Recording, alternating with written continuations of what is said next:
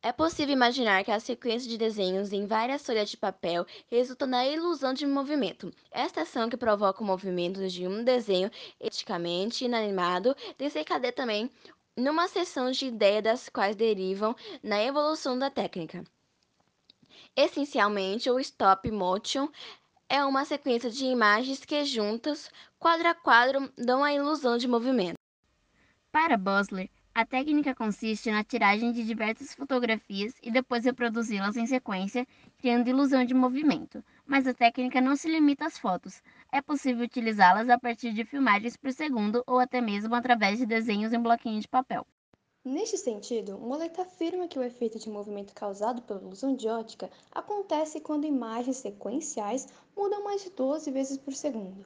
Nosso cérebro não percebe a mudança e passamos a ver as imagens num movimento contínuo. O stop motion surgiu pela primeira vez através de truques de mágica.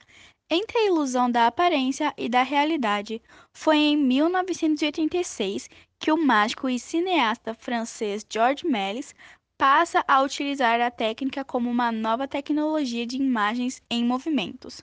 Com o passar dos anos, a técnica foi aperfeiçoada e utilizada de diferentes modos.